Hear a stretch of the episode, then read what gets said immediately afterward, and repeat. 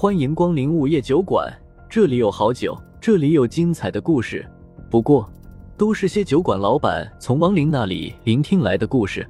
午夜酒馆，作者黑酱标，由玲珑樱花雨制作播出。第六十一章，猎灵人。什么？女子的话让风正苏心里顿时一个咯噔。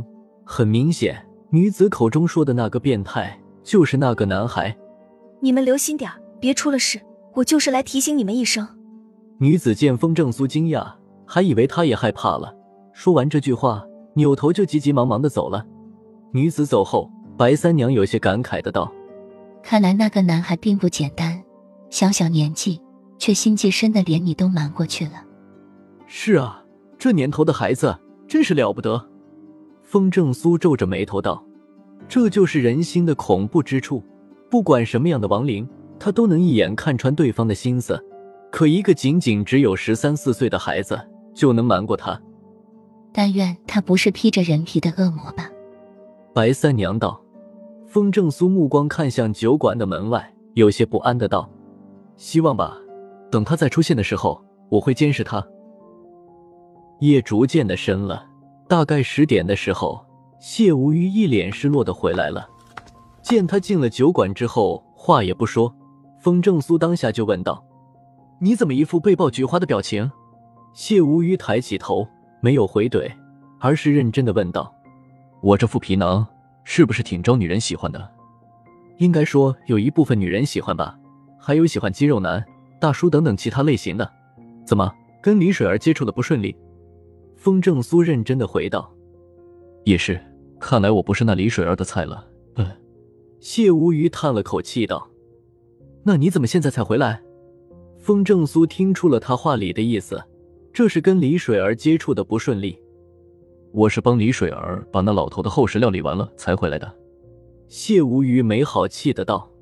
风正苏一愣，不解的问：“那这事儿办的挺顺利的啊，你咋这表情？”谢无虞摆摆手：“你不知道。”李水儿下班那会儿，我就在他们门口等到她了。有莫小小那丫头在，我们认识的也很顺利。风正苏问：“然后呢？”然后我也没墨迹，告诉了他那老头已经死了，还带着他找到了尸体。谢无虞继续道。风正苏继续问：“他见到老头的尸体什么反应？”伤心、自责、痛哭。谢无虞回道。风正苏有些无情的问。装的还是真的？谢无虞眼睛一瞪：“当然是真的，你没见过女人真正伤心的样子啊。”风正苏摊摊手：“这么说来，她确实是一个孝顺善良的女人了。”“哎，是啊，所以我才帮着她联系了殡仪馆，还陪她选了一个公墓，火化以后就直接下葬了。”谢无虞叹了口气，接着道：“风正苏皱了下眉头，没办丧事吗？不太应该啊。”你不知道李水儿的情况，她没有任何亲人了，也没什么朋友，就没办丧事。而且她做事很雷厉风行，所以不到一个晚上就处理完了。谢无虞解释道。风正苏说：“这不挺好的吗？你是落个什么劲儿？”谢无虞道：“办完以后，他请我和小小去吃了个饭。吃饭的时候，他又说了一件事。”风正苏好奇的问：“什么事？”谢无虞缓了缓道：“他说，其实老头并不是他的亲生父亲。”什么？风正苏一阵的惊讶。谢无虞苦笑道：“狗血吧！他母亲其实绿了老头，而且老头早就知道自己压根就没有生育能力，只是装糊涂，然后借着父亲的名义让李水儿养着他。李水儿是怎么知道的？”风正苏问。谢无语道。他母亲临终之前告诉他的，还把他亲生父亲留下的信物交给了他，让他去找亲生父亲。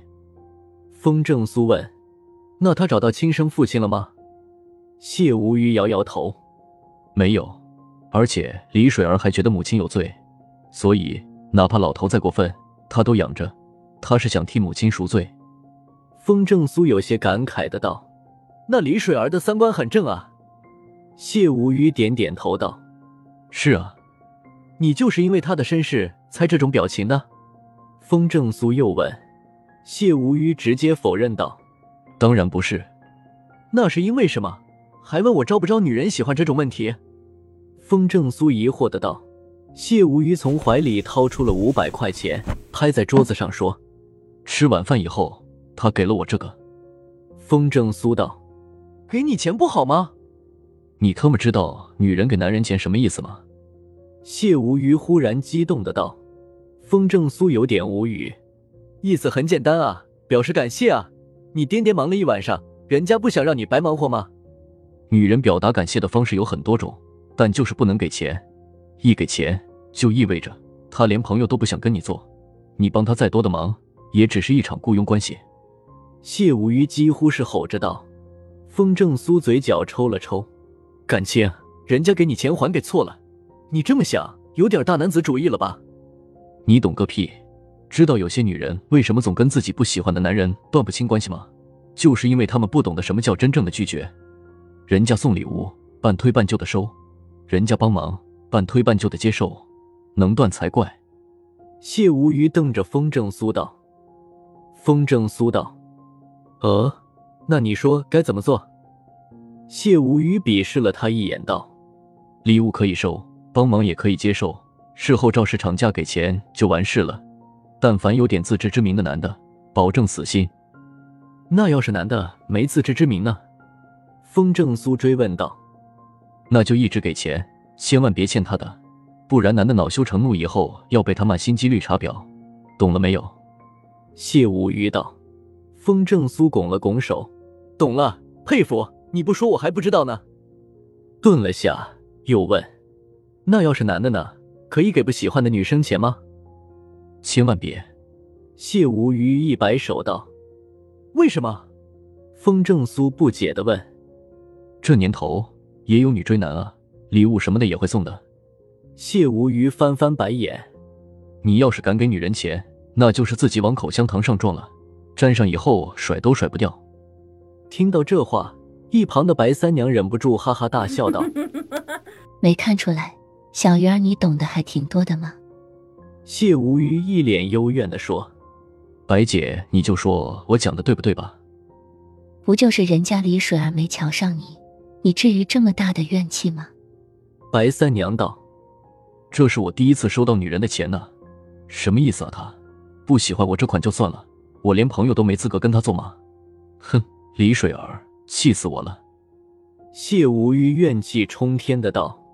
风正苏也笑了，你这心眼儿比女人还小，服了你了。你干脆别做男人了，去趟泰国吧。滚！谢无虞没好气的怼道，然后接着又说：“你先别笑。”告诉你，李水儿的身世可不简单，她的亲生父亲绝对不是普通人。风正苏一怔，连忙问：“你发现了什么？”他亲生父亲给他留下的信物，是一枚黑白玉牌，也就是阴阳玉。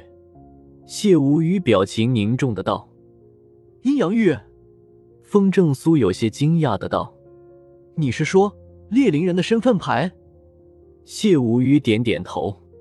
没错，他亲生父亲应该就是个猎灵人。风正苏立马深吸了一口气，道：“看来必须得认识下李水儿了。你亲自出马吧，我可不想再受打击了。”谢无虞没好气的道。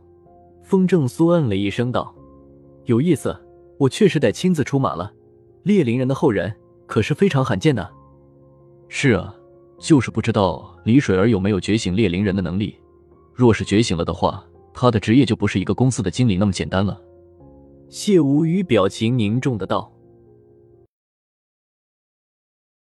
又到了酒馆打烊时间，下期的故事更精彩，欢迎再次光临本酒馆听故事。”